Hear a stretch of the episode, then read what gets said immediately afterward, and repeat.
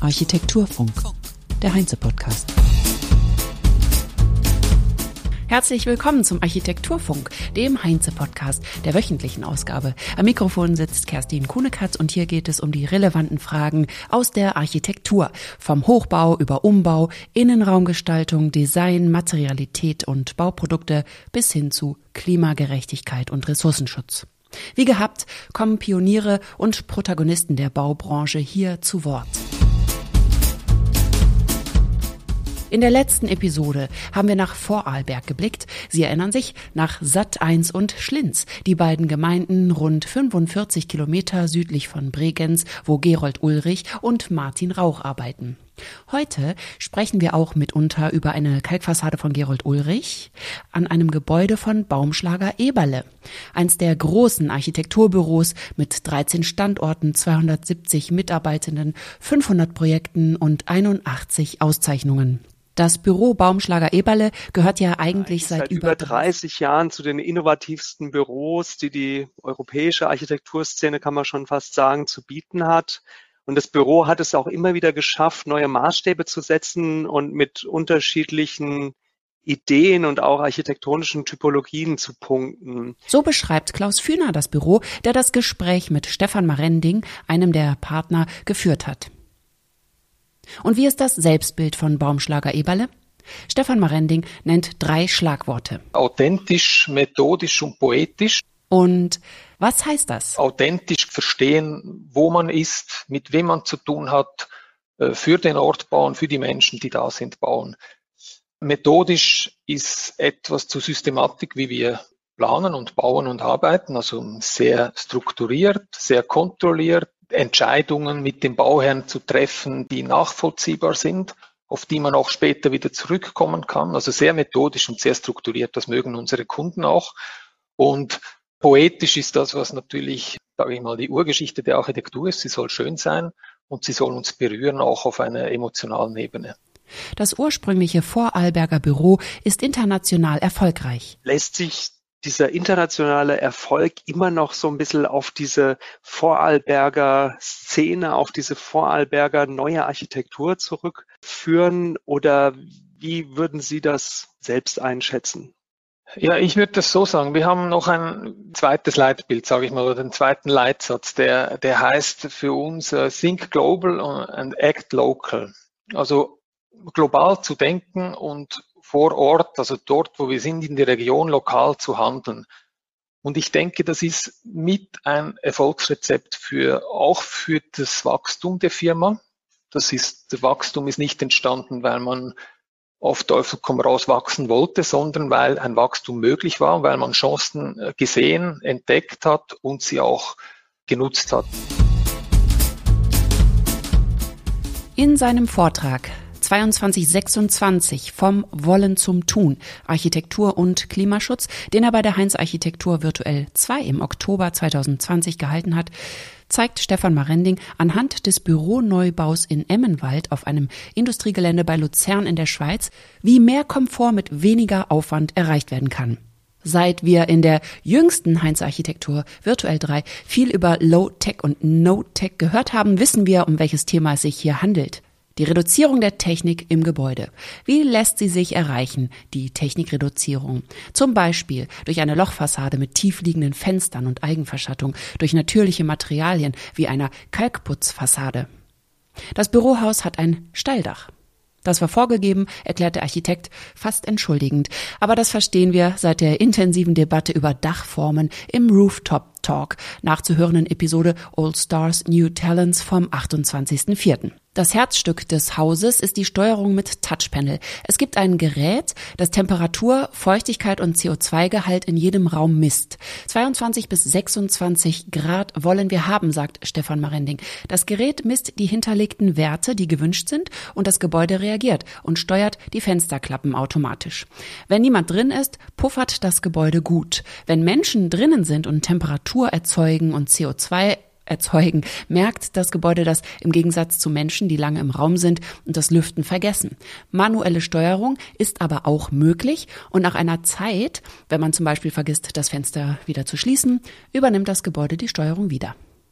Dieses Konzept versuchen Baumschlager Eberle in den Wohnungsbau auch zu übertragen. Mit welchem Ziel?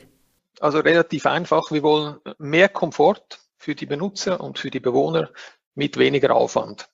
Das ist ein großes Ziel, äh, dass wir äh, aber jetzt auch den Nachweis bringen konnten, dass man das äh, erreichen kann. Hier geht es um die Reduzierung des Energieverbrauchs bei der Gebäudeherstellung mit vollem Bewusstsein darüber, dass wir beim Bauen und Betreiben von Gebäuden über 50 Prozent der gesamten Energie als Menschheit verbrauchen. Und auch darüber, dass die Bemühungen der letzten Jahrzehnte, Energie einzusparen, nicht ausreichend waren. Ein kurzer Rückblick in die Geschichte der Energieeinsparungsversuche und die Motivation dazu. Seit den 1970er Jahren. Ölpreisschock ein ökonomisches Problem in, in der Welt. Das war eigentlich dann in den 70er Jahren der, der Auslöser für oder der Motivator für Energieeinsparungsmaßnahmen. Ökonomische Gründe, die dazu geführt haben, dass man sich mit, mit dem Energieverbrauch äh, hat angefangen auseinanderzusetzen. Äh, in den 80er Jahren war das Thema vorbei. Man hat gemerkt, das ökonomische Problem war im, im Wesentlichen gelöst. Man hat aber jetzt begonnen, die Häuser zu dämmen. Man hat, äh, die, man hat erkannt, dass die Transmissionsverluste, die wir bisher an den Gebäuden hatten, äh, für den Energieverbrauch selbstverständlich nicht besonders gut sind und hat angefangen, äh, die Transmissionsverluste durch zusehende zunehmende Dämmung zu vermindern. Also das heißt, die Häuser wurden gedämmt.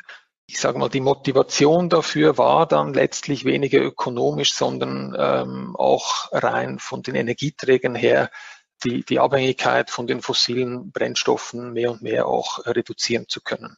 In den äh, 90er Jahren war eigentlich die Dämmung etabliert. Man hat Häuser ordentlich und, und geschickt gedämmt.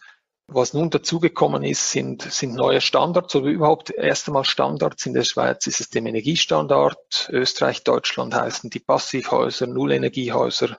Was da der, das Neue ist dabei, ist, dass man versucht, über eine Lüftungsanlage, eine mechanische Lüftungsanlage, die auch eine Wärmerückgewinnung hat, versucht, über, man erkennt, dass die Lüftung ein Problem ist im Energiehaushalt der Gebäude, dass man also eine mechanische Lüftung einbaut und versucht, die Wärme über die Lüftungsanlage auch wieder zurückzugewinnen und den Wärmeverlust zu minimieren.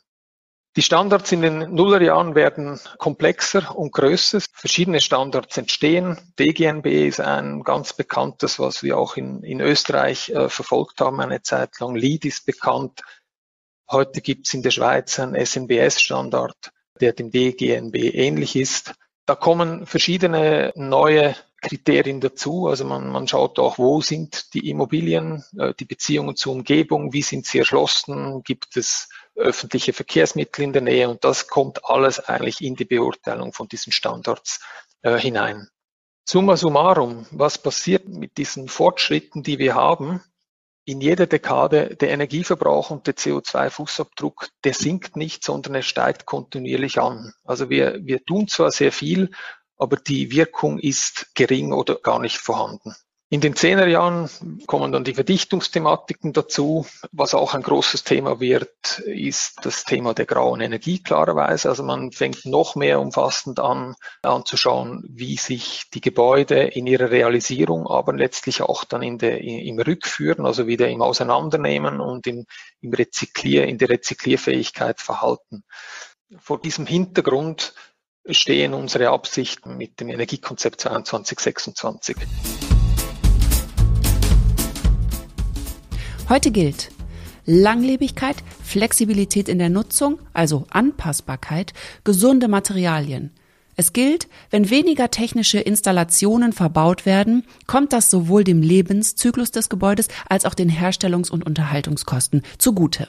Was will man mehr? Sich nicht der Technik unterwerfen zu müssen, wie es bei den Passivhäusern der Fall war, sondern Freiheit in der Nutzung. Und die strebt Baumschlager Eberle in seinen Projekten an. Und was genau steckt hinter dem Energiekonzept 2226? Wir versuchen, die einzelnen Teile, die wir als Architekten gestalten können, in einen Zusammenhang zu führen.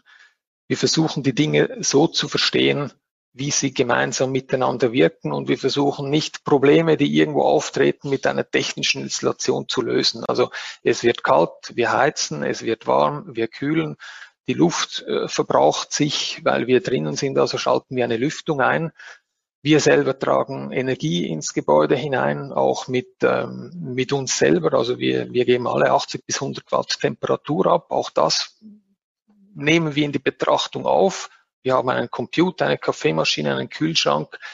Wir schauen, dass wir das ganze Gebäude, die Benutzung äh, und die Geräte als, als System betrachten. Transmission vermeiden, natürliche Belichtung optimieren durch den richtigen Glasanteil und die richtige Positionierung der Fenster in dem Volumen. Natürliche Materialien, die das Gebäude atmen lassen, Trägheit der Fassade erhöhen, sodass sie wetterunabhängig ist, sowohl am Tag als auch auf das Jahr gesehen. Und zwar nicht durch Dämmung, sondern durch Masse, eine massive Außenwand und Masse im Inneren. Das Gebäude also als thermischen Speicher begreifen, der eine bestimmte Betriebstemperatur hat und natürliche Lüftung zur Eliminierung der Betriebsenergie für Gebäudetechnik. Also kein Stromverbrauch für Wärmepumpen, Heiz- oder Lüftungssysteme. Mit thermisch-dynamischen Berechnungen heutzutage kann durch Simulation digital erprobt werden, wie das Haus an seinem Ort funktioniert. Wofür steht nun die Zahl 2226? Das Ziel ist, dass das Gebäude jederzeit über den Jahresverlauf eine Temperatur hat von 22 bis 26 Grad. Und die Folge davon ist, dass natürlich auch die Raumlufttemperatur im Inneren und die operative Temperatur der Innenräume zwischen 22 und 26 Grad liegt, ohne dass wir Energie äh, zusätzlich über eine Heizung zuführen müssen oder dass wir Energie zusätzlich über eine Kühlung im Sommer abführen müssen. Den gesamten Vortrag finden Sie als Video mit dem Titel Baumschlager Eberle Architekten 2226 vom Wollen zum Tun Architektur und Klimaschutz bei Vimeo. Auf der Website baumschlager-eberle.com können Sie alle Informationen über das Büro, die Projekte und das Konzept 2226 finden. Snörter als ein Ort, von dem keiner herstand, aber zu dem jeder hingehen kann. Und diese Verbundenheit mit der Landschaft, die praktizieren wir auch buchstäblich jedes Jahr, wenn wir sozusagen eine Tour, eine Bergwanderung zu Snöhetta vornehmen. Snöhetta als ein Ort, von dem keiner herstammt, aber zu dem jeder hingehen kann. Wie schön das klingt. Das hat Jette Hopp von Snuhetta gesagt. In der nächsten Episode, nächste Woche Mittwoch, hören wir mehr von ihr, wenn wir den Sprung machen von Vorarlberg zum Nordpol, beziehungsweise in die Nähe, nach Spitzbergen, zum ersten Projekt des Vortrags Arctic Nordic Alpine, in dem Jette Hopp über architektonische Interventionen in gefährdeter und bedrohter Landschaft spricht. Ich bedanke mich fürs Zuhören und freue mich, wenn Sie bei der nächsten Episode wieder dabei sind. Machen Sie es gut. Auf Wiederhören, sagt Kerstin Kuhnekatz. Architektur Funk. Wir haben ordentlich überzogen, aber es ist auch ein hochspannendes. Nö, wir haben gar nicht überzogen.